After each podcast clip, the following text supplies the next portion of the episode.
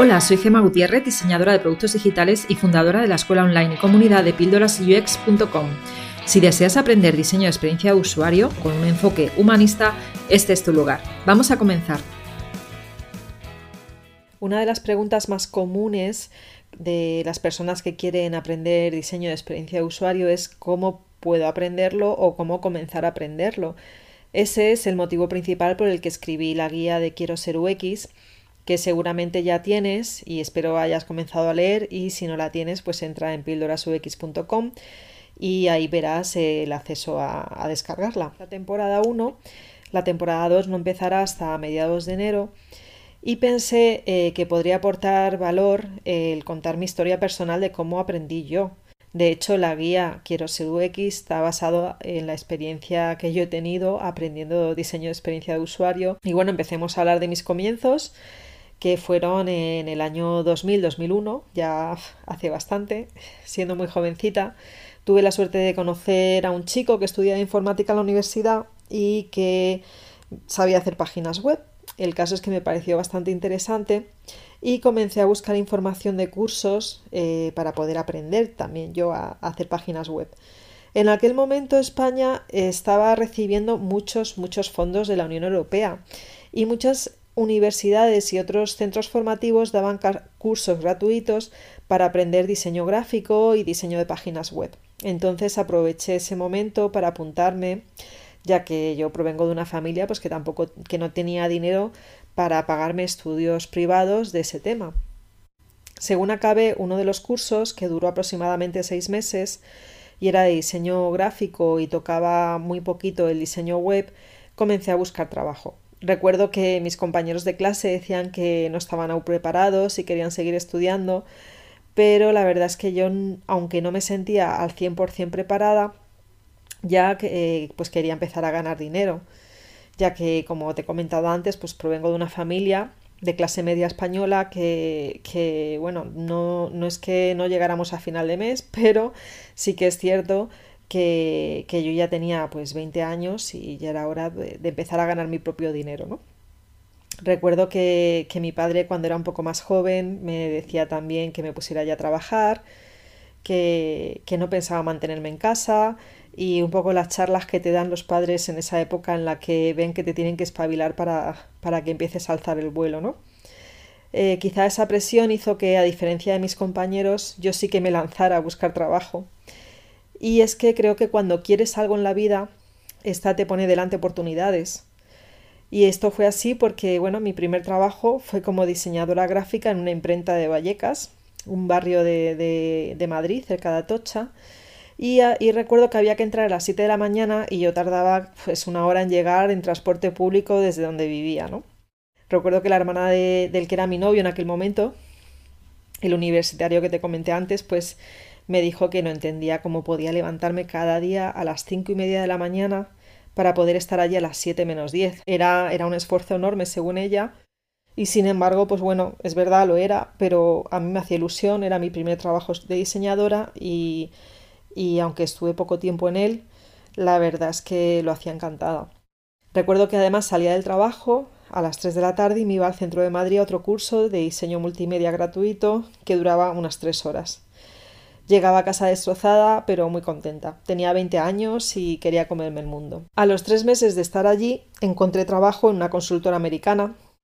Conseguí mi primer trabajo además de diseñadora web, sin nada de experiencia, cobrando muy poquito y además con un contrato temporal de seis meses a través de una empresa intermediaria de trabajo temporal, o sea, lo peor de lo peor. Pero aún fue peor el primer día que entré en la empresa porque me encontré con una realidad que no esperaba en absoluto y fue que no había nadie que supiera de diseño web y resultó que yo era la experta.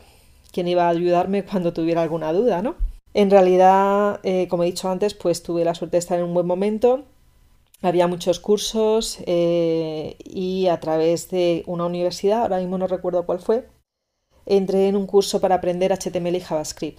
Eh, según salía por las tardes del trabajo, eh, iba corriendo a esta universidad y las dudas que me surgían eh, durante la jornada laboral, pues aprovechaba y le preguntaba a mi profesor por la tarde.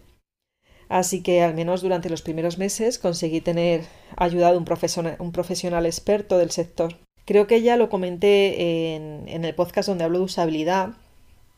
Eh, entre los 20 y los 25 años aprendí mucho de ese término y no paraba de leer a Nielsen, a Don Norman y todos los libros que recomiendo en la guía que ya tienes, ya existían en ese momento y bueno, pues todos cayeron en mis manos, ¿no? También entraba todos los días a leer blogs y foros.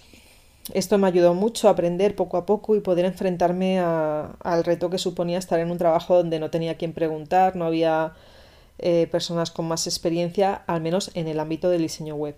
Recuerdo estar conectada todos los días al foro de doméstica, que aún, aún sigue ese foro, aunque en ese momento solamente era un foro, no había cursos. Y hacíamos los diseñadores quedadas presenciales en Madrid, pues para conocernos entre nosotros, los diseñadores que escribíamos en el foro. Y bueno, varias de esas personas que conocí en su momento a día de hoy son de mis mejores amigas y amigos. Y ya pues eh, pasé en esa consultora como unos cinco años y recuerdo que en mi último año en esa consultora estuve en un proyecto para el Ministerio de Hacienda de España y en este, este proyecto duraba varios meses, tuve que desplazarme de hecho hasta el ministerio y trabajar con un equipo de tres programadores y un jefe de proyecto. Y uno de los requerimientos era que la web fuera accesible. Yo en aquel momento ya llevaba casi cinco años trabajando como diseñadora web, ese tema lo tenía controlado, pero nunca me había enfrentado a tener que hacer el diseño de una web accesible.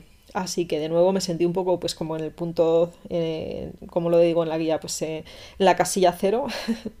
Así que me puse a estudiar a fondo las guías de accesibilidad que encontré en internet, a leer blogs como el de Itácora de Olga Revilla o el de Olga Carreras y finalmente el proyecto salió muy bien. El cliente quedó contento y hasta pasamos una auditoría de accesibilidad con buena nota. Y hasta aquí dirás, bueno, ¿y cuándo empezaste a ser diseñadora UX? Porque ya llevas cinco años de trabajo. Bueno, pues eh, sería la verdad que muy extenso contarte todo, así que te voy a dar un salto del 2005 al 2011.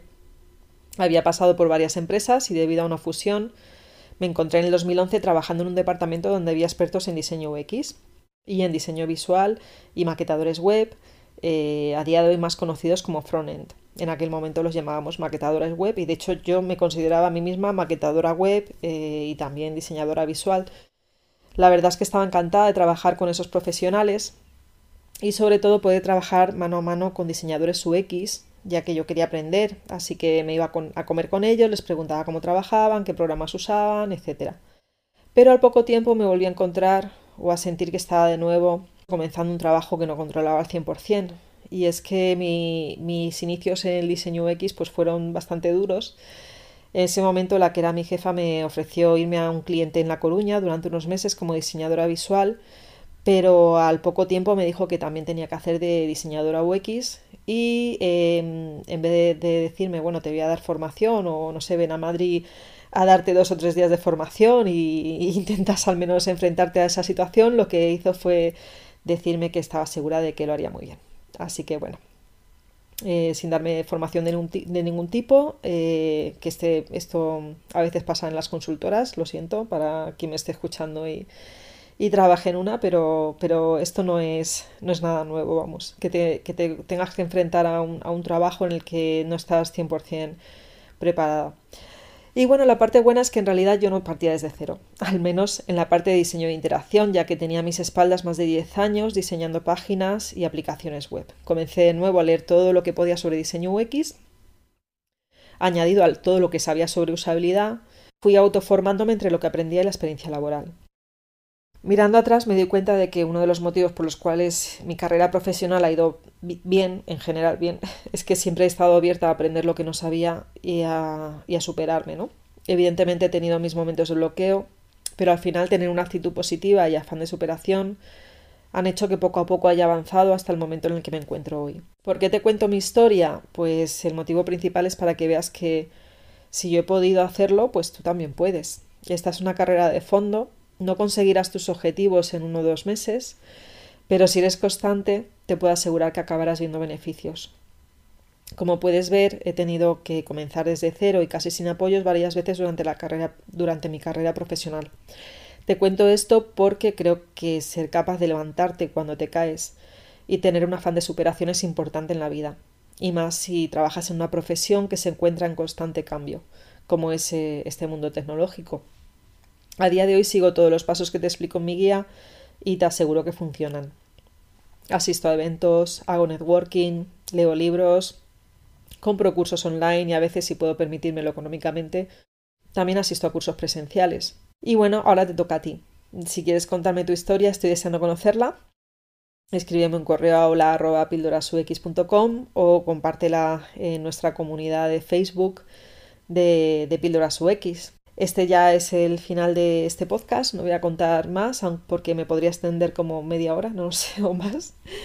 Y bueno, aquí, aquí termina la temporada 1. Ha sido en total 13 podcasts este es el número 13. Para quien piense que el 13 es el número de la mala suerte, pues te diré que no lo quiero en absoluto. Y el 13 eh, para mí es, de hecho es un buen número, así que me parece bien terminar este, esta temporada en el número 13. En lo que respecta al resto del mes de diciembre estaré preparando los siguientes podcasts, entrevistas, que ya tengo a varias personas agendadas, varias diseñadoras y diseñadores que espero que vayas conociendo poco a poco el año que viene en la temporada 2. Espero que finalice muy bien el año para ti y aquí termina la temporada 1 de Píldoras UX. La verdad es que he disfrutado muchísimo haciéndola.